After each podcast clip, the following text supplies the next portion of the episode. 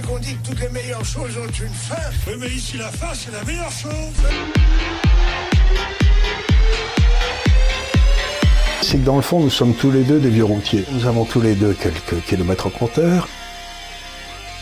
J'ai l'impression que quand je suis arrivé dans les années 70 à Paris, il y avait quand même des vraies discussions. On avait des vrais intellectuels et des types qui étaient traduits dans toutes les langues du monde, etc.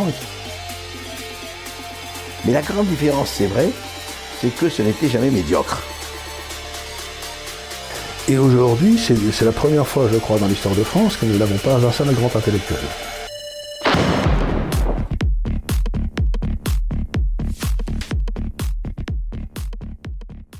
Bon, ben, chers amis de l'IDL, Institut de Liberté Média, une nouvelle émission, et cette fois-ci, j'ai invité, euh, j'ose pas dire un vieil ami, mais un ami, André Berkoff, que beaucoup d'entre vous connaissent, qui sévit à Sud Radio, je crois, et aussi sur d'autres chaînes quand on veut bien. LCI et autres, oui. enfin. LCI et autres. Donc, et l'idée, c'est que dans le fond, nous sommes tous les deux des vieux routiers. André est un vieux routier du journalisme, de l'analyse politique, et il a cette capacité rare d'être- de porter ses analyses pas simplement sur la France, mais sur les États-Unis, sur le Moyen-Orient, etc., où il, a des connaissances tout à fait suffisantes pour en parler en connaissance de cause. Et moi, ça fait aussi bien longtemps que je sévis dans tout ce qui touche, au- mettons, à la politique économique, à l'économie, à la finance. Et donc l'idée, c'est Mais un peu partout aussi. et un peu partout aussi, parce que je, peux, je- je peux parler de la plupart des pays du monde. Et donc l'idée aujourd'hui, c'est de dire, bon, nous avons tous les deux quelques kilomètres au compteur, et il faut peut-être essayer de comprendre pourquoi l'impression que j'ai, et qu'a André aussi, je crois, d'une baisse de la qualité de la discussion publique. C'est-à-dire que, je ne sais pas si vous êtes d'accord avec moi, André, mais j'ai l'impression que quand je suis arrivé dans les années 70 à Paris, il y avait quand même des vraies discussions, on avait des vrais intellectuels et des types qui étaient traduits dans toutes les langues du monde, etc. Qu'il s'agisse de Revel, de Raymond Aron, de Sartre, de Bertrand Jouvenel, c'était pas les euh, Camus, c'était pas les génies qui nous manquaient. Et aujourd'hui, c'est la première fois, je crois, dans l'histoire de France que nous n'avons pas un seul grand intellectuel. Mhm. C'est quand quand même quelque chose de nouveau, quoi. C'est euh, pour un pays qui se veut un pays d'idées, c'est une nouveauté. Donc, qu'est-ce qui s'est passé depuis, depuis 30 ou 40 ans, c'est-à-dire votre carrière et la mienne Oui, oui, bien sûr. Qu'est-ce qui s'est passé pour que nous ayons eu euh, ce que je perçois comme une baisse de niveau? Et je ne suis pas comme je suis, je suis pas en train de dire que quand il n'y avait pas le TGV, c'était mieux. C'est que il y avait, C'est pas le c'était mieux avant, mais qu'est-ce qui s'est passé? Qu'est-ce qui s'est passé? Parce que je crois que personne ne peut nier que euh, le, le niveau a baissé, non? Vous ne pensez pas? Je pense que le niveau a baissé, alors pour des tas de raisons, oui. Enfin, on a connu effectivement les années 70, 60, moi c'est l'époque où je suis arrivé à Paris, euh, euh, dans les années 65, 67. Mais je crois que le niveau a baissé pour plusieurs raisons. D'abord, faut pas oublier, je crois qu'il faut quand même rappeler, je pense que, et c'est pas à vous Charles que je dirais ça, que souvent la culture et l'économie sont liées. On était en pleine trente glorieuse encore. hein. Oui, tout à fait. C'est-à-dire, c'était encore, ça a fini en 74-75. Et effectivement, on était sur cette lancée extraordinaire. Euh, bon, la libération, etc. Alors, les grandes bagarres, c'était gauche-droite, hein, c'était URSS, rideau de fer, euh, libéralisme contre communisme, avec tout ce qu'il y avait comme, comme, euh, comme aveuglement. Mais la grande différence, c'est vrai, c'est que ce n'était jamais médiocre. En tout cas, les grandes polémiques, les Sartre, Camus, euh, Aron et Jean-François Revel, vous le citiez, etc., que j'ai connu à l'Express, il y avait une culture. Alors, qu'est-ce qui s'est passé? Est-ce que c'est au niveau de l'enseignement, de l'éducation? Il y a aujourd'hui que, euh, y compris chez les intellectuels, il y a eu une espèce de cassure totale parce que ce qui a pris le contrôle, je crois, c'est, comment dirais-je, je crois que ce qui a pris le contrôle, c'est les contrôleurs de gestion. Je m'explique, ça va au-delà. C'est-à-dire que la notion de rentabilité et d'efficacité, qui n'est pas mauvaise en soi, au contraire, simplement, dans le milieu intellectuel, euh, il y a eu plusieurs choses qui se sont fracassées. D'abord, euh, fracasser effectivement l'Empire soviétique avec tout ce que ça comportait. Euh, fracasser les de compensation quand on a pris le tiers-monde, rappelez-vous, c'était ça, l'Algérie, l'Amérique du Sud, Cuba, etc. etc. Alors, si vous voulez, la gauche qui avait une espèce de corpus et qui avait une espèce de, comme de fonds de commerce tout à fait formidable, était et s'est trouvé fort dépourvu quand la bise de la réalité fut venue. Et la droite, qui était quand même à l'époque, à part Aron et compagnie, mais c'était bien seul, en, en état de sidération, C'est-à-dire qu'ils disaient, nous, la gestion, c'est nous, on va laisser le pouvoir intellectuel à la gauche. De temps en temps, on se révolte un peu. Et puis, il faut pas, il faut penser aussi ça, et ça, ça rejoint préoccupation. C'est qu'à l'époque, l'économie n'existait pas. Je m'explique. L'économie expliquée, l'économie comme dimension extrêmement importante de l'information, ça n'existait pas. Les journalistes économiques, ça a commencé il y a 20 ans, 25 ans. Avant, dans les médias, oh, il y avait de temps en temps quelques. Mais c'était pas du tout suivi. C'est vraiment et je crois que c'est un progrès de ce point de vue-là, il faut le dire, qu'il y a eu de vraies analyses économiques dans les médias, mais il y a 30 ans, ça n'existait pas. C'était les idées, euh, justement, le gauche-droite. Et je crois que ceci a fait qu'il y a eu un assèchement, que le marigot intellectuel s'est vraiment asséché. Euh, comme dit Drain the Swamp, comme dit l'autre. Mais il y, a eu, il y a eu quelque chose qui s'est passé là, et que justement, faute de vous savez, des, grands doxas, des grands euh, dessins, euh, etc., ça s'est mis, ça s'est amené à des querelles de personnes. Et on voit ce que c'est que les querelles de personnes, c'est des querelles de radotage. Dès qu'on parle de personnes à la, place de parler d'idées, on se, on se casse la gueule. Mais euh, moi, pour moi, il y a quelque chose. Je suis un produit d'université. J'ai fait mes études à l'université de Toulouse, qui était la deuxième université historiquement en France après Montpellier, donc avant la Sorbonne et tout. Donc et j'ai toujours pensé que euh, l'une des causes de l'effondrement intellectuel de la France, c'est euh, le, massacre de l'université en mai 68. Si vous, aviez, vous aviez deux systèmes d'école en France, mais c'est mon opinion et je la partage, comme disait je ne sais plus qui. Euh, vous aviez le système qui venait des universités, qui dans le fond venait des dominicains. Vous savez, c'est-à-dire je, je, suis dans, mon grand, dans, mon, dans, dans ma grande tenue blanche, je suis un chevalier du Christ je ferai ce qui me semble bon et je vous emmerde. Vous voyez ce que je veux dire? C'est-à-dire Indépendance, recherche, profondeur, profondeur et, liberté. Liberté de penser. Et puis vous aviez toutes les écoles qui avaient été créées par les jésuites où il fallait être des soldats du Christ. Et un soldat, c'est un interchangeable. Et juste un mot euh, pour aller dans votre sens, Charles. Et ce n'est pas par hasard que la prolongation laïque, c'était les hussards noirs de la République. Voilà. Parler des soldats du Christ et les hussards, noirs, de la République. Et donc, et à partir du moment où vous avez remplacé des chevaliers par des soldats, vous faites euh, la quasi-totalité des grands esprits dans la dans l'histoire intellectuelle française venait de chez l'université, pour ainsi dire jamais des écoles.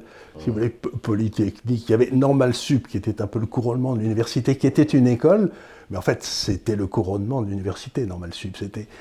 Et je crois que cet effondrement de l'université par rapport aux écoles, par exemple quand j'étais gamin, un professeur de droit euh, de droit constitutionnel à Toulouse ou à Bordeaux était des années-lumière au-dessus d'un énarque.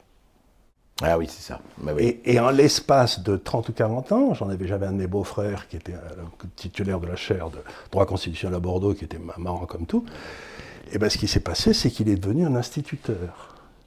Son, son, son, son, niveau de vie, son, prestige, etc. Et on a vu Son statut presque. son statut, son statut dans la société s'est écroulé. Donc je crois qu'on avait ces universités qui étaient des endroits qui restaient locaux quand même, qui étaient, euh, ancrés dans la terre. Le doyen Marty à Toulouse, par exemple, il arrivait de la région de Brive, il avait un accent du sud-ouest. Mais il avait une tête d'empereur romain, si vous voulez, il était sublime. Et donc, quelque part, cette destruction de l'université, pour être remplacée par des gens qui font de la comptabilité, comme vous l'avez dit avec vos contrôleurs de gestion, eh ben, on se retrouve avec une société où maintenant, ceux qui tiennent le haut du pavé, ben, c'est les comptables. Totalement. Alors ça, ça a été, et c'est vrai que le fait de parler de l'ENA, c'est vrai que cette époque, alors totalement changé, c'est-à-dire effectivement le fait d'être énarque, c'est-à-dire ça a donné au fond aux gens qui auraient dû être des gens, comment dirais de l'intendance, De Gaulle, l'intendance suivra, on a donné le pouvoir à l'intendance, et y compris le pouvoir intellectuel, le pouvoir d'agré, c'est-à-dire, enfin, on va pas parler de nom, mais enfin, je veux dire, le, le, le, le parangon de ça, c'est que quand je dis que la France, euh, si on considère comme un penseur à la main ou des gens comme ça, euh, c'est quand même un problème. marche. Hein c'est qu'on a loupé une marche. Bah, il y a un problème quand même. On peut en citer d'autres.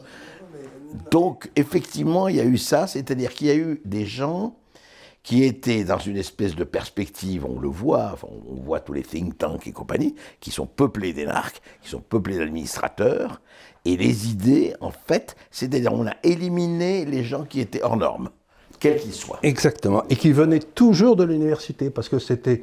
Moi, j'avais un vieux professeur de droit constitutionnel à Toulouse qui s'appelait M. Montanet de la Roque.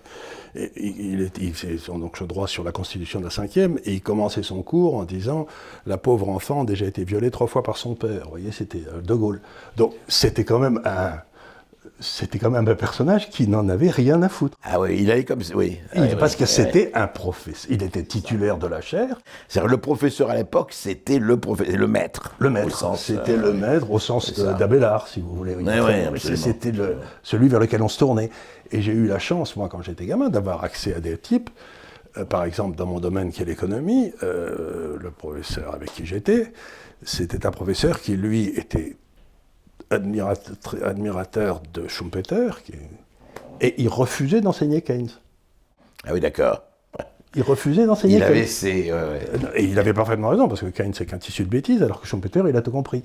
Donc, ce que j'essaye de dire, c'est qu'on a eu, dans le fond, euh, les, les élites locales, qui étaient souvent euh, à leur sommet dans les universités, les grandes universités locales, Montpellier, Toulouse, etc., Bordeaux, elles ont été remplacées, déplacées, et on les a éliminées. Et à la place, on a fait monter la fonction administrative. Totalement, c'est vrai. Alors, et je crois que ça va plus loin. Je crois que justement, mais ça, alors, c'est intéressant de savoir pourquoi. En fait, c'est euh, disons, le clergé, la noblesse et le tiers-état ont complètement changé de fonction, de costume, et je dirais plus que de costume, de couleur et d'âme. Et c'est vrai qu'on s'est dit, voilà, alors De Gaulle, croyant bien faire, mais l'enfer est pavé de bonnes intentions, évidemment, il fallait reconstruire la France, on crée des corps, l'ardente obligation du plan d'un côté, l'ENA de l'autre, il faut recréer des administrateurs.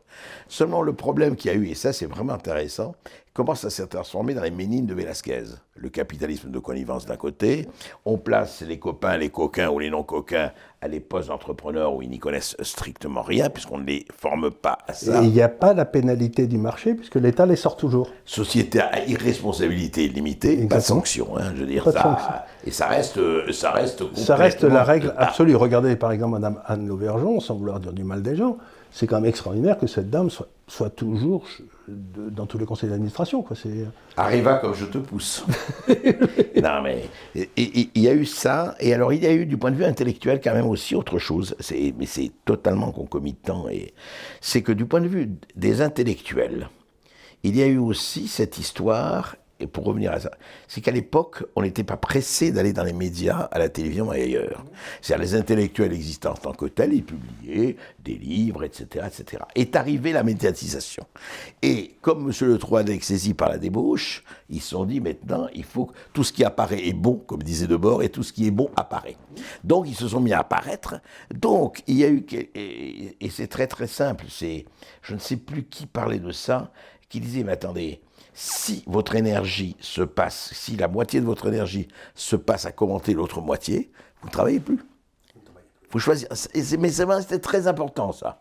C'est-à-dire qu'avant l'intellectuel était quelqu'un qui travaillait, qui travaillait, qui creusait, qui, pondait. Alors des fois c'était bon, des fois c'était pas bon, c'est pas le problème. Mais et là, vous avez eu une transformation, une mutation très forte chez beaucoup alors certains ont pu euh, se préserver, mais beaucoup ont cédé aux sirènes d'Ulysse. Mais et ceux qui n'ont pas cédé, c'est ce que montre Chantal Delsol très bien, ont été repoussés dans les ténèbres extérieures. C'est-à-dire qu'on ne fait jamais appel à eux. Absolument. C'est-à-dire qu'il y a encore des tas de grands esprits en France, bien dont, dont elle est un exemple éminent, mais on les voit, pour ainsi dire, jamais, parce qu'ils ne sont pas toujours bons à l'oral. Oui, d'abord il y a ça, mais il y a aussi, alors il y a aussi le fait qu'ils ne sont pas dans la doxa bien pensante et correcte, mais surtout, c'est vrai, pour revenir à ça, par Chantal Del Sol, mais il y en a beaucoup d'autres. Alors, il y a quelques exceptions, par exemple, mais c'est vrai, l'époque de Jean-François Revel ou Aron, la télévision n'avait pas du tout l'importance qu'elle avait, donc il passait une fois tous les mois, et encore, mais ça n'avait rien à faire. C'est la chose qui s'est passée, c'est la mutation dans les têtes à partir du moment où intellectuel, c'est ce qu'on appelait les intellocrates, vous savez, à un moment donné, alors on disait il y a l'édition, les médias et l'université. Avant, il y avait l'université, vous l'avez très bien. Ouais. Maintenant, après, il y a eu l'édition et les médias. Et l'édition et les médias, attention, il faut que tu ailles parler de ton bouquin. Si tu ne vas pas parler de ton bouquin, ça n'ira pas. Et ton bouquin, s'il n'y a pas des choses convenables dans ton bouquin, ce sera embêtant. Ce sera embêtant. On va peut-être, tu vas pas être Tu ne pourras pas passer dans les médias. Mais, alors justement, enfin on en reparlera, mais j'ai l'impression que cette époque est en train de toucher à sa fin, mais on n'est pas du tout encore dans notre époque. Vous savez, c'est des Gramsci qui disaient, quand le vieux n'est pas encore mort, mais que le jeune n'est pas encore né, on est dans la crise. Et on voit très très bien que cette époque s'achève. On en reparlera avec les fondements aussi de la presse, des médias. Enfin, y a, y a, y a... Et alors il se passe un phénomène qui, moi, c'est pour ça qu'on a créé ici l'Institut des libertés, euh, ouais. médias c'est que je, moi, la façon dont je communique avec beaucoup de mes clients dans le monde entier, j'écris. Et, euh, bon, ben, Vous avez encore ce vice. J'ai encore ce vice. Et, et, et, toute la boîte que, que, que, mon fils et moi on a créée, on est maintenant, je sais pas, 70 ou 80, on a des bureaux partout, et le, les, les, gens qui, se, qui, qui, qui montent, c'est toujours ceux qui écrivent, qui ont un talent de plume en quelque sorte, qui savent expliquer ce qu'ils pensent. Parce que moi, je pense que l'écriture est une assesse, c'est-à-dire que vous comprenez quelque chose quand vous l'avez écrit. C'est évident. C'est pas moi qui vous. vous, tant que vous ne l'avez pas écrit ou enseigné. Sûr. Tant que vous ne l'avez pas formulé, formulé par écrit, par écrit etc. Et alors, absolument. ce qui m'a surpris, c'est bon, sur mon site là, bon, les bonnes semaines, je suis lu par 40 000 personnes. Bon, c'est bien. C'est pas mal du tout. Surtout que c'est des articles qui sont parfois un petit peu, euh, un peu costauds. Mais quand je, comme dans une conversation comme celle-ci, si vous voulez, euh, parfois à Sud Radio, euh, ben, j'en ai eu une ou deux qui sont allés à 800 ou 900 000 exemplaires. Oui, tout à fait. Donc oui, on que... est passé aussi d'une société où les gens, à la place de lire, se mettent à écouter. Absolument. Et, et c'est pas du tout la même chose parce que si par exemple vous faites, euh, quatre, vous faites un sermon, allez, le père André Berkoff fait un sermon en, en chair, là. À la Bossuet. À la Bossuet. Mon modèle. Bon, voilà, voilà votre, votre, modèle. Ben, si vous faites un sermon et que vous lisez les pages du sermon après, qui aura duré 20 minutes, ça fait 4 pages, quoi. Oui, ben, bien sûr. Et donc, euh, vous, avez, vous accumulez beaucoup moins d'informations par, par, par l'oreille que par la que lecture. Par les yeux, bien sûr. Et donc, on, on, est en train de changer de société où maintenant les gens s'attendent à avoir leurs informations par l'oreille. Par... Oui, mais en même temps, moi je suis très frappé. Vous savez, je reçois beaucoup de gens qui écrivent aussi, enfin, et ça renvoie, moi je leur dis tout le temps, vous savez, à la radio, je dis c'est très bien, mais quand vous avez fini d'écouter mon émission, allez lire. Oui, mais bien sûr. L'important. C'est pour ça que je vous aime bien. Le fondamental, absolument. Lisez. C'est là que ça se passe. C'est pas. C'est dans le la livre. Radio, la télévision, ni ailleurs, c'est dans bien. le livre. Mais c'est dans le livre. Et j'ai remarqué quand même, alors n'ai pas fait de statistiques, mais les gens sont sensibles à ça. Je reçois après, ah oui, oui, quand on m'avait dit de lire ça, je, l'ai acheté, je l'ai commandé, etc. Donc, pas que ça joue sur des des milliers de gens, mais c'est très important. Et vous avez raison de dire ça. Mais pour revenir à la crise des intellectuels, moi je crois qu'il y a eu vraiment ça. Parce que oui, il y a une espèce de boulimie de gens qui écrivent deux ou trois bouquins par an parce qu'ils ont besoin d'exister. Je ne sais pas si c'est bien, après tout, chacun, chacun a son rythme. Mais surtout, il y a eu une espèce de perte des repères. Moi, je crois que ça a beaucoup joué, ça. C'est-à-dire que, c'est pas seulement, enfin, on a parlé de la mondialisation, on peut en reparler, c'est-à-dire que les gens, encore une fois, comment voulez-vous écrire et creuser si vous ne vous échappez pas du bruit? Ça, ben, ben, on revient à ce que disait Solzhenitsyn, que j'aimais beaucoup. Il disait, ben, quand j'étais en Russie, en Union soviétique, le difficile, c'était de parler. Mais si par hasard, il y avait une de mes paroles qui passaient, comme le livre de La journée d'Ivan Diminovitch, là, à ce moment-là, ça faisait un fracas énorme parce que c'était un bruit incroyable et tout le monde se disait mais qu'est-ce qui se passe, mais qu'est-ce qui se passe? Et il dit quand je suis arrivé en Occident, il y a un tel chahut, il y a un tel bruit que quoi que je dise n'avait aucune importance. C'est-à-dire c'était un tout petit instant. C'est-à-dire que on a perdu le sens de d'écouter les choses importantes. Et oui, et de, les, et de, la hiérarchiser, de la, la hiérarchiser, pardon. Oui, Parce qu'il y a une culture extraordinaire. Ça change maintenant. Je crois que je suis pas entièrement pessimiste. Non, non plus. Tout. Il y a la culture du tout se vaut.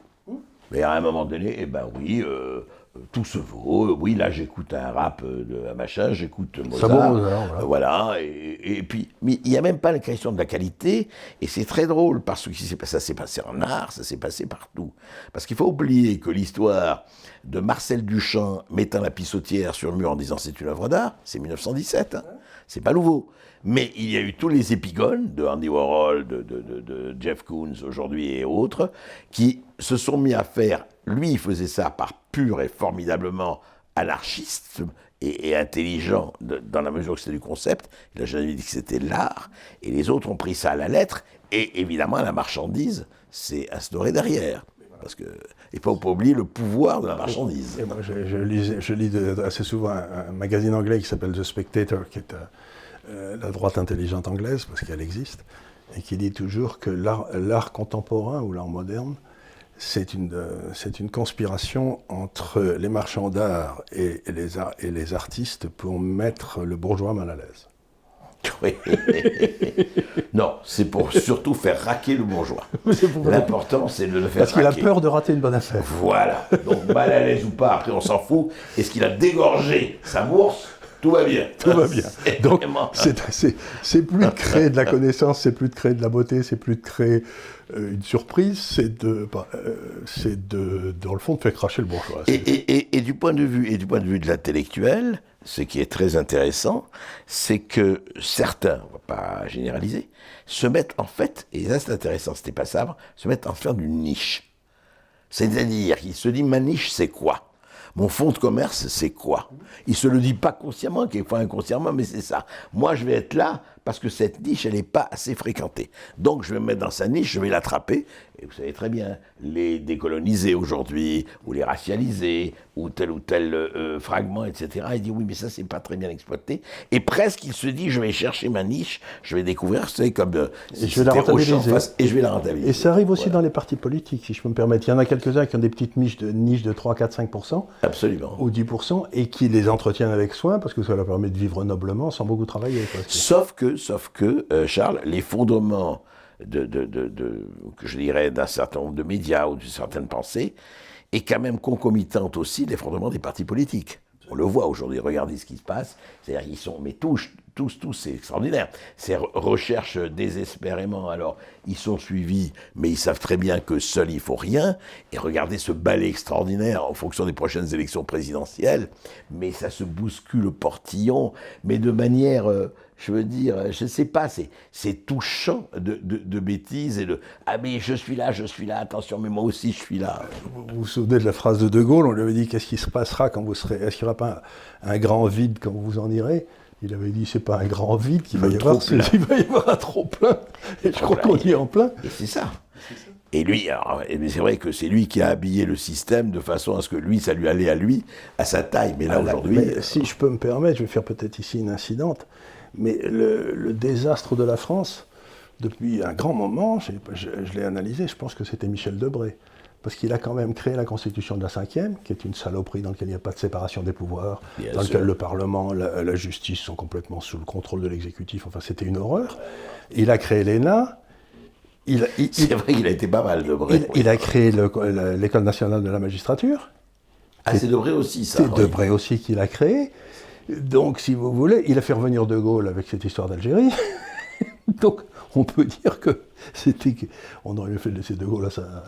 oui, à, Colombie. Encore qu'il a, bon, il a réglé certains petits problèmes, mais c'est vrai ce que vous dites par rapport à ça, et c'est pas ça. C'est que, encore, si vous avez quelqu'un qui a une étoffe d'homme d'État et qui a une colonne vertébrale, mais là, Regardez ce qui s'est passé après, comme vous dites aujourd'hui.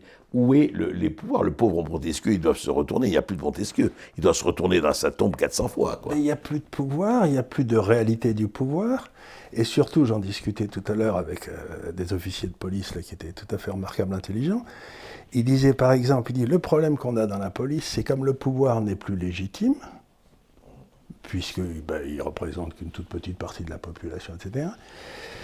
La police est, perçue comme légale et non légitime, et c'est dans le fond une bande comme une autre qui vient emmerder de la bande dans la, Seine-Saint-Denis, c'est-à-dire qu'ils disent mais qu'est-ce que vous venez foutre sur notre territoire? Vous n'êtes pas plus légitime ou légaux que moi, quoi. Écoutez, c'est quand même un truc rigolo. Alors c'est très intéressant, c'est mot pour mot ce que m'a dit quelqu'un, Maurice Berger, que j'ai reçu à la radio, qui est un pédopsychiatre qui s'occupe euh, des adolescents violents.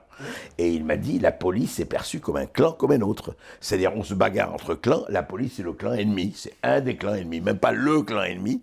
Donc il a exactement, mot pour mot, ce que disent les adolescents violents vus par le pédopsychiatre.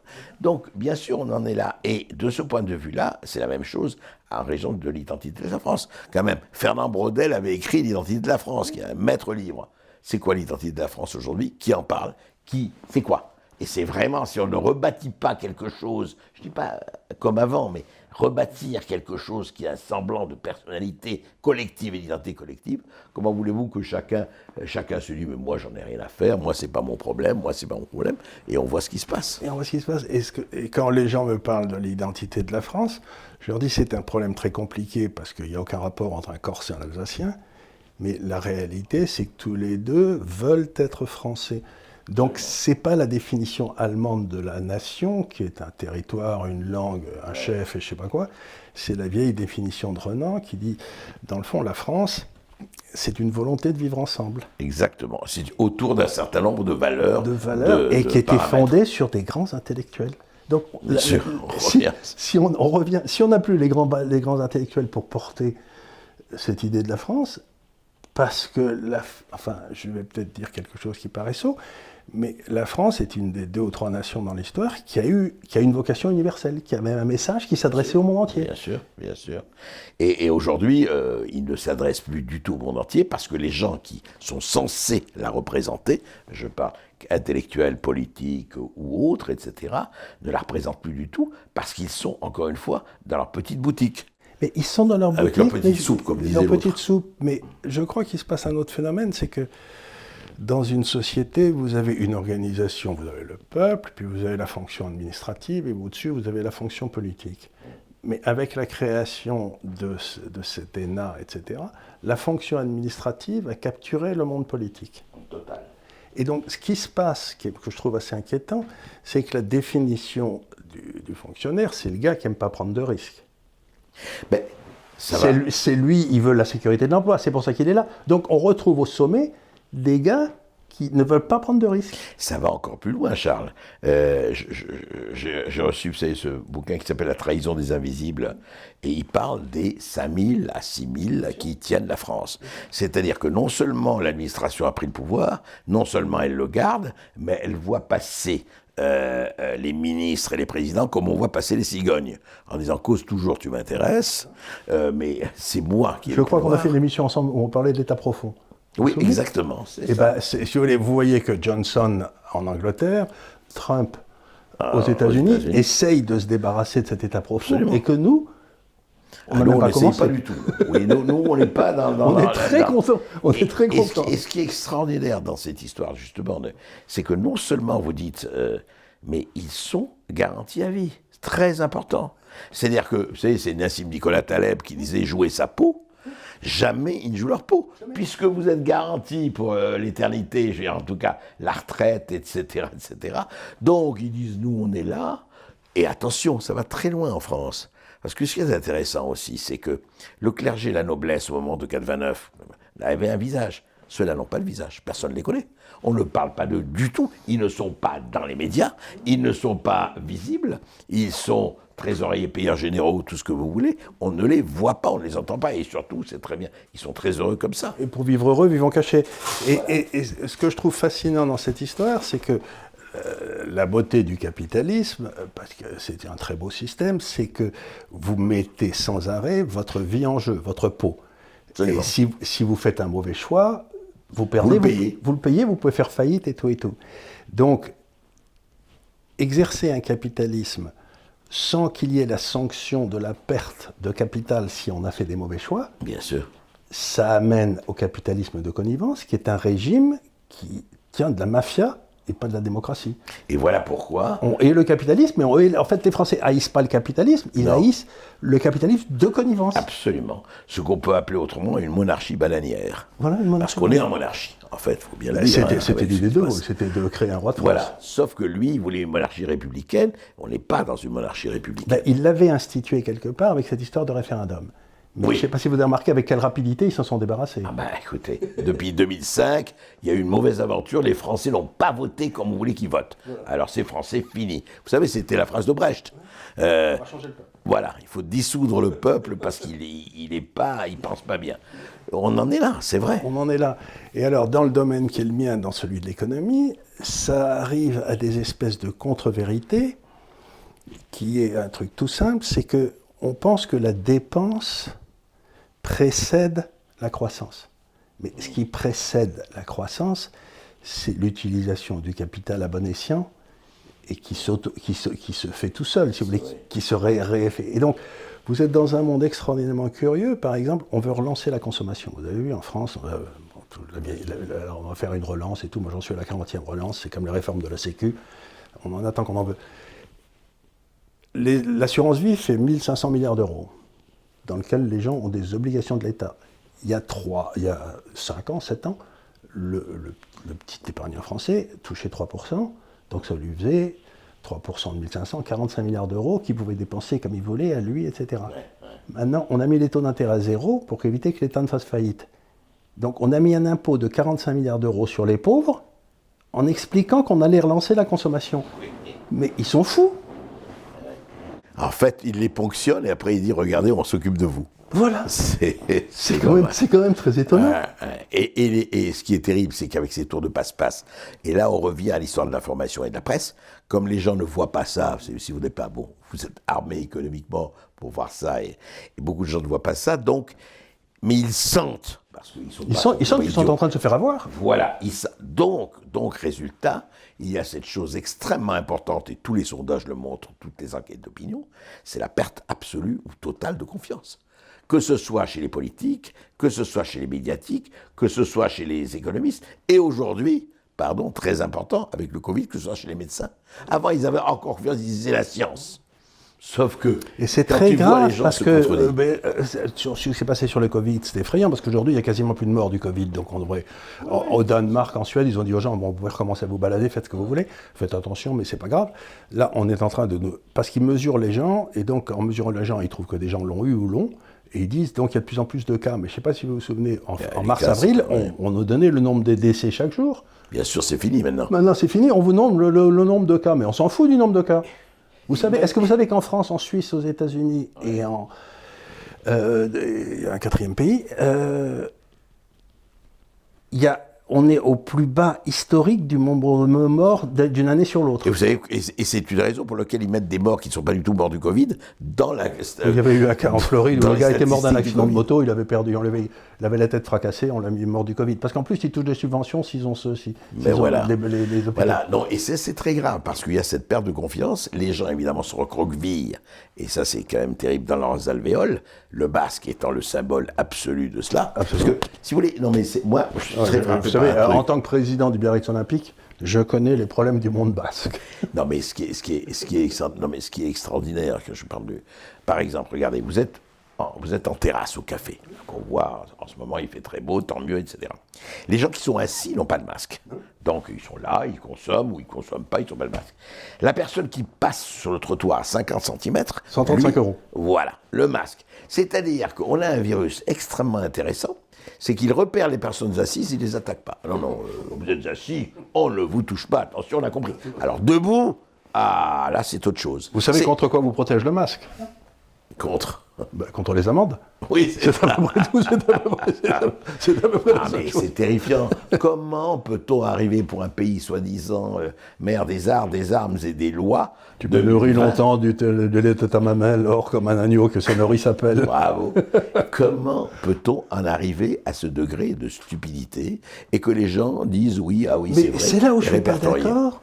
Je ne pense pas qu'ils soient stupides, c'est les gens au pouvoir qui pensent que le peuple est stupide. Non, je, quand je dis je stupidité, des gens qui ordonnent ça. ça mais c'est les gens là-haut qui pensent que le peuple est stupide. Alors oui, que moi, j'ai toujours pensé le contraire. Je pense que les gens là-haut ont tendance à être stupides et que le peuple, quand on lui demande, il, vote toujours bien. Par exemple, en 2005, il avait très très bien voté. Absolument. et il avait compris. Non, non, mais c'est sûr. Sauf que pour le moment, on fait tout et vous savez que le gouvernement de la peur, Orwell en a parlé, tous en ont parlé, et même Balthazar Gracien et Machiavel, le gouvernement de la peur, ça marche, c'est efficace. Et là, alors j'espère que ça va pas marcher jusqu'au bout, mais pour le moment, quand même, moi je suis très frappé de voir des gens dans la rue, même dans une rue dégagée, etc., ils ont tous le masque. Mais sinon, il c'est 135 euros. C'est cher, 135 euros. Hein.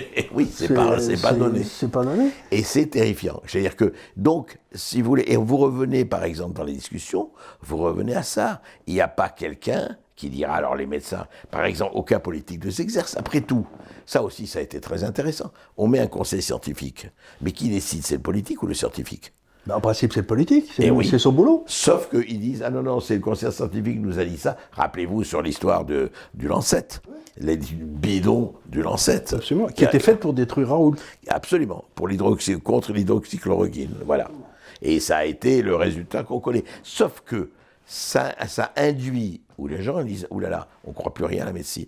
On ne croit plus, on ne sait plus. On ne... Mais par contre, a- on ne croit plus à rien, mais il y a un certain nombre de choses auxquelles on vous force à croire. Par exemple, j'ai écouté ce matin une radio où il y avait un type qui parlait et qui disait que Raoult était un type extraordinairement dangereux parce qu'il avait des doutes sur le réchauffement atmosphérique. Alors ça, vous n'avez oui, pas le droit d'en douter. Oui, oui, alors. Donc ça veut dire que de- vous avez toute une série de ces croyances, comme l'aurait dit, vous savez, euh, Karl Popper disait qu'à partir du moment où vous ne pouviez pas prouver, quelque chose était faux, ça, de- ça relevait de la foi. C'était plus de la science, c'était de la foi. Oui, absolument. Et ben, aujourd'hui, il y a toute une série de choses qui sont passées au niveau de la foi et que ben, un scientifique ne peut plus mettre en cause. Bah, toute l'écologie, enfin, je parle de l'écologie politique telle qu'elle s'exprime. D'ailleurs, nous avons un résultat magnifique quand même avec les trois maires écologistes qui de Bordeaux, de Lyon. Le, le Tour de France est sexiste, machiste, il n'en faut plus.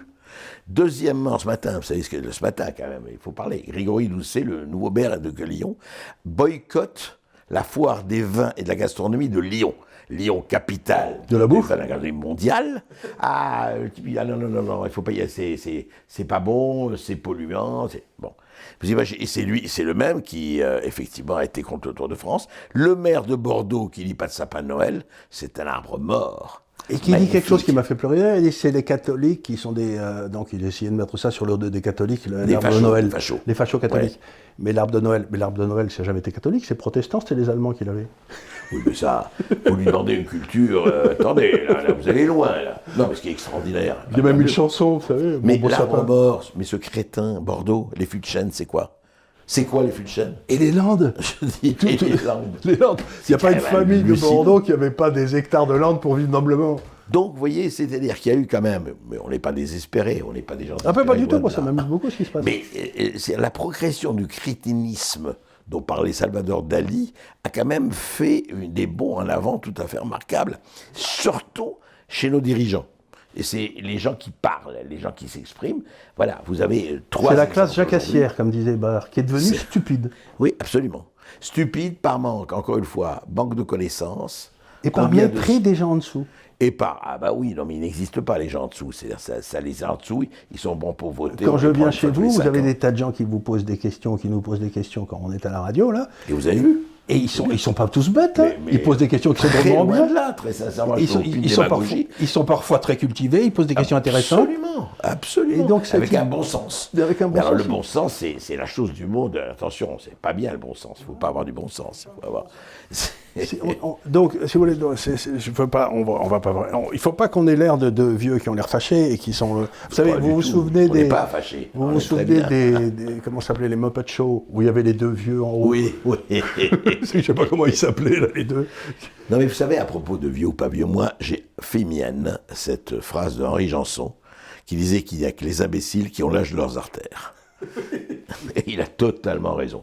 Ça n'existe pas. Moi, je vois des gens. Vous savez, c'est pas ça. Si vous Ou- êtes ou de curieux, si vous regardez le monde tel qu'il est, avec les armes que vous avez, Qui sont énormes. Truc, hein. Aujourd'hui, on a des armes pour s'informer qui sont inimaginables. Formidable. Il faut suffit de se donner du mal. Quoi. Exactement. Et l'information est là, et ça coûte rien. Et ça coûte rien. Et aller cliquer, bah, moi je trouve ça fabuleux. Moi je, dis, moi je suis génération papivore, j'ai grandi dans le papier, j'ai commencé ma, ma carrière de journaliste il y, a, il y a plus de 50 ans maintenant.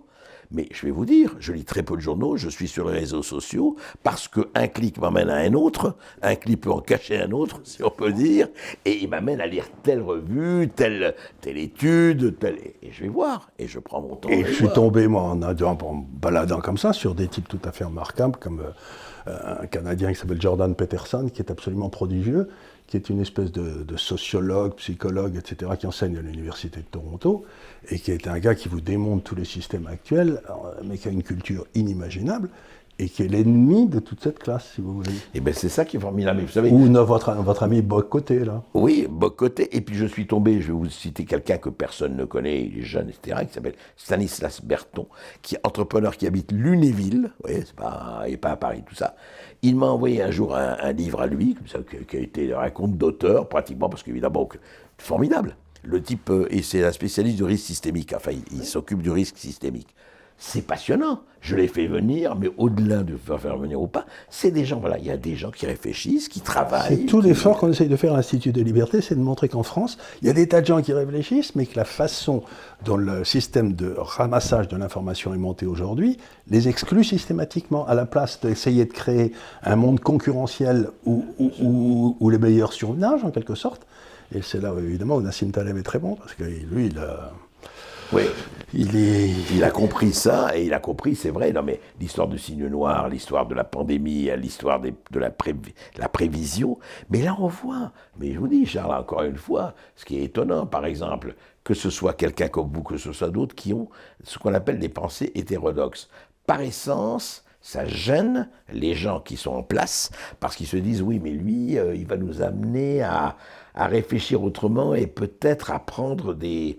Ça va pas, on est, ça va pas la structure. Nous, on est dans l'auto-perpétuation. Je parle nous, donc ça. Alors, je vais vous faire deux remarques parce que vous vous dites ça m'amuse beaucoup. La première des remarques, c'est quand je parle à mes amis, aux fonctionnaires qui ont été ministres ou n'importe quoi, ils me, je leur dis- ils me disent Mais Charles, tu dis n'importe quoi, tu dis que ça va pas du tout. Ça n'a jamais été aussi bien pour nous. Eux, ils, Bien sûr. ils pètent dans la soie toute la journée. c'est clair. Ils sont Ah, absolument. mais c'est le bonheur. C'est le bonheur total. Et alors, ce qui gêne beaucoup dans mon métier, qui est d'analyser les marchés financiers, euh, c'est que ben, j'ai souvent eu raison. Et ça, ça les met dans un état de. de- ça les met dans un. J'étais avec un des grands intellectuels français dont je ne citerai pas le nom. Et il m'a dit il faudra qu'un jour je vienne te voir pour comprendre pourquoi tu as, raison plus que les autres. Ben, c'est d'abord parce que je travaille beaucoup, parce que j'ai beaucoup d'expérience. Oui, puis vous prenez le temps de creuser, etc. creuser, ben oui. mais je vais, je, vais, je vais faire, pas mon Charles Gard, mais je vais vous donner d'exactes autres anecdotes dans mon domaine, la politique. Je dis un jour, je me rappelle, mais bon avant, je dis François Hollande ne se représentera pas. C'était quelques mois avant, septembre, je me rappelle 2016. Euh, vous savez, bon. Et, on et c'est très intéressant parce que je vais vous parler de ce que Debord appelait les spectateurs du premier rang. Donc je, vais dire dans plusieurs radios, tout ça, j'ai dit écoutez, Hollande ne se représentera pas, il connaît les sondages, il sait où il est, il va se faire ratiboiser dès le premier tour, il ne reviendra pas. Et une journaliste euh, bah, qui me dit, euh, mais, mais André, c'est- ridicule ce que tu dis, bien sûr qu'il se présentait, et j'en ai la preuve. Je dis, ah bon? Il dit, oui, j'ai vu Gaspard Ganzer, son directeur de communication, le QG de la campagne présidentielle est déjà choisi, et il est là. Qu'est-ce qui se passe? Le politique et les journalistes, on revient à ça, évidemment, ils cherchent à l'enfumer. Pas pour l'enfumer pour son. Mais l'enfumer parce qu'il va lui dire des choses qui l'arrangent et il ne va pas lui dire tout. Mais il va faire, et ça c'est un des problèmes de certains nombres de journalistes, il va lui faire des confidences. Il dit Ah, moi je suis privilégié, je ne connais pas tout, mais par rapport à Gave ou Berkoff ou le père l'homme de la rue, j'en connais beaucoup plus, puisqu'il m'a dit des choses. Et vous voyez, il a son QG Il a son inside information, comme on dit en anglais. il est insider, il est embedded, comme on dit. Et donc il est très content. il est- Et il est content. Et il s'en réjouit. Et ça a été ça pour Trump. Que Je me rappellerai toujours. Ah, bien sûr, j'ai eu la même chose. Début, début, je- Ou le, le référendum en Angleterre. ou le référendum, ou le Brexit. Le Brexit, moi j'avais dit aux gens ils vont voter euh, pour sortir. Tout le monde m'a dit mais ça va pas, non. Et pourquoi? Alors je reviens, moi, mes amis intellectuels de New York et de la côte ouest, ils me disent, enfin, qu'est-ce que tu perds ton temps à aller interviewer ce, ce type? C'est un clown de la, un clown de la télé-réalité, ouais, il a gagné de l'argent, mais enfin, c'est rien. Et pourquoi? Et les- je ne vous parle pas de la classe médiatique française, c'était le délire. Ils Pourquoi parlent pas Parce- anglais en général. parce qu'ils ne quittent, d'abord, ça y est, mais, mais même les autres. Mais quand ils vont, ils vont côte ouest et côte est. Jamais en Mississippi, Ils vont, ils, jamais vont, en ils, vont, ils vont demander. Moi, moi, j'ai une partie de ma famille qui est de l'Oklahoma. Alors là évidemment c'est. Ah ben oui, c'est autre chose. Ah, oui, ben voilà. C'est pas tout à fait Ben pareil. voilà, voilà. Il faut aller un peu. Moi, je suis allé en Oklahoma, je suis allé en Mississippi. L'Oklahoma, Je c'est spécial. Oui. L'Oklahoma, c'est spécial. Mais ça me rappelle une vieille histoire, puisque vous en êtes une anecdote. C'est qu'au au début du règne Mitterrand, vous savez, le France pétait la gueule sans arrêt toutes les semaines et tout. Et j'avais fait un article pour le Figaro qui acceptait mes articles à l'époque, euh, en disant je vais faire une règle de 3, les réserves de change de la France sont de temps, on en perd tant par semaine, puisque c'est publié. Donc au mois de mai de 83, il n'y aura plus un rond, et on a le FMI à Paris. Donc euh, c'était- je publie ça le Figaro, bon, ils sont mode, ils sont mode patte, ils me le publient. C'était quand ça? C'était 83. 83, Vous savez, tout- ouais. tout- Ah ouais. Et je suis convoqué à l'Élysée. Je vivais à Londres, donc je vais à l'Élysée. Je rencontre un des grands conseillers économiques du président, dont on taira le nom. Je lui explique, il me regarde et il me dit, mais enfin, monsieur, si quelqu'un y comprenait quelque chose, nous le saurions. Bien sûr. Tout est dit, non? Tout est dit. Comment vous pouvez douter de la capacité de tout connaître et de tout comprendre? Eh ben, Et ça a été la même chose chez un certain nombre d'intellectuels, pas d'intellectuels. C'est un mot que je, j'emploie avec beaucoup de précaution parce qu'il n'y en a pas beaucoup. Mais ça a été ça. Et ça a été ça pour un certain nombre de journalistes. Et ça a été ça surtout, euh, si on, on parle des médias, parce qu'on parlait des médias, c'est qu'à un moment donné, il y a une perte totale de ce qui fait la, la- quand même l'ADN des médias, c'est l'enquête. C'est Albert Londres, c'est la plume dans la plaie. C'est on prend le temps d'enquêter, on prend le temps de voir et on revient au temps. Et on de revient au temps, et et, et de- on de n'a pas, creuser. et on n'a pas peur de dire la vérité. Ah bah, Parce qu'on n'a pas de, on n'a pas de, de- de structure interne qui vous dise, tu peux pas dire des choses qui vont contre, contre ton camp. Ah ben c'est Ton- clair. Ton boulot, c'est de dire ce qui est. Et puis, et puis, et puis, il faut dire aussi qu'il y avait encore des journaux qui n'étaient pas dans la main uniquement d'actionnaires. Et, et l'actionnaire, évidemment, il dit Attends, euh, je t'aime bien. Vous savez, c'est la, la parabole que m'a dit quelqu'un. Il me dit Certains. Il dit Tu regardes le coup. Tu vois les rougeurs. S'il y a des rougeurs, c'est qu'il y a un collier. S'il y a un collier, c'est qu'il y a une laisse. Et on, on laisse, la laisse est longue. Mais à un moment donné, quand ça va un peu trop loin, on tire. On a vu très bien qu'on a tiré, par exemple, au moment où il fallait présenter le nouveau président, qu'on allait, je ne sais pas si vous avez remarqué, le nombre de premières pages des journaux, de premières pages des magazines, ça a été miraculeux d'un seul coup. Ah, même avant qu'il soit ministre de l'économie. absolument. Mais ce qui est extraordinaire, c'est quand même quand on voit, je, je- je n'ai pas d'opinion, mais quand on voit qu'un Macron engueule Malbruno au Liban, et Georges Malbruno qui racontait qu'il avait vu le Hezbollah, mais il n'a pas fait de fake news, il faisait son métier de journaliste. En public, Macron lui dit, mais qu'est-ce que c'est, c'est honteux, etc. Comme un, type de Corée du Nord, quoi, je veux dire, ou d'Union soviétique, enfin. Donc, et on va peut-être clôturer cette discussion qui pourrait durer des heures, mais pour être parfaitement honnête avec les auditeurs, c'est pas la première fois qu'on discute tous les deux comme ça tranquillement. Mais ce qu'on voudrait, c'est rétablir, dans le fond, euh, le règne d'une information contradictoire et de bonne qualité. Et c'est ça un peu le but de l'idéal. Donc, je dis pas qu'on va y arriver, mais il faut pas du tout se désespérer, parce qu'on a aujourd'hui des outils techniques qui nous permettent de faire passer de l'information sans que ça coûte des centaines de millions. Voilà, du producteur au consommateur, sans passer par la médiation. Et heureusement, c'est la désintermédiation qui est importante. Et c'est vrai, Charles, il il y a ce que vous faites, il y a ce Mais il y en a plein qui nous. Et plus il y en a, plus ça vaut. Voilà. Et plus il y en a, mieux ça vaut. Et franchement, moi, je suis, alors je vais vous dire, sur le moyen terme, je suis très optimiste. Je ne suis pas du tout. Je, euh, je viens d'écrire un article pour euh, le- l'article de cette semaine que j'ai écrit, dans lequel je dis, dans le fond, il y a une très bonne nouvelle, c'est que ces espèces de structures extérieures aux nations et qui étaient contrôlées par donc ce capitalisme de connivence vont s'effondrer et qu'on va retourner à une société de responsabilité à l'échelle en dessous. C'est-à-dire que cette, cette espèce de mur de Berlin qu'on nous a fait, où on nous empêche de parler et tout, le, le mur de Berlin va tomber à nouveau. C'est vrai. Et c'est pour ça qu'il faut être optimiste. Et il est en train de se fissurer formidablement, c'est clair, on le voit très bien, on voit très très bien. Regardez, par quoi tiennent un certain nombre de publications, je ne dirais pas. Les uns par la redevance, les autres parce que Macron leur donne 480 millions d'euros supplémentaires. Très bien, au titre de quoi? Moi je crois qu'un journal ou, ou quoi que ce soit sont ses électeurs. Comme des associations, ce sont les dons de ses militants, de Par ses exemple, adhérents. bien sûr, il n'y a rien d'autre. Voilà. Il y a- Plus la publicité, tant mieux, la publicité, j'ai rien contre, mais voilà. J'ai rien contre, mais euh, non. Donc, donc on est dans un monde qui redevient euh, fluide.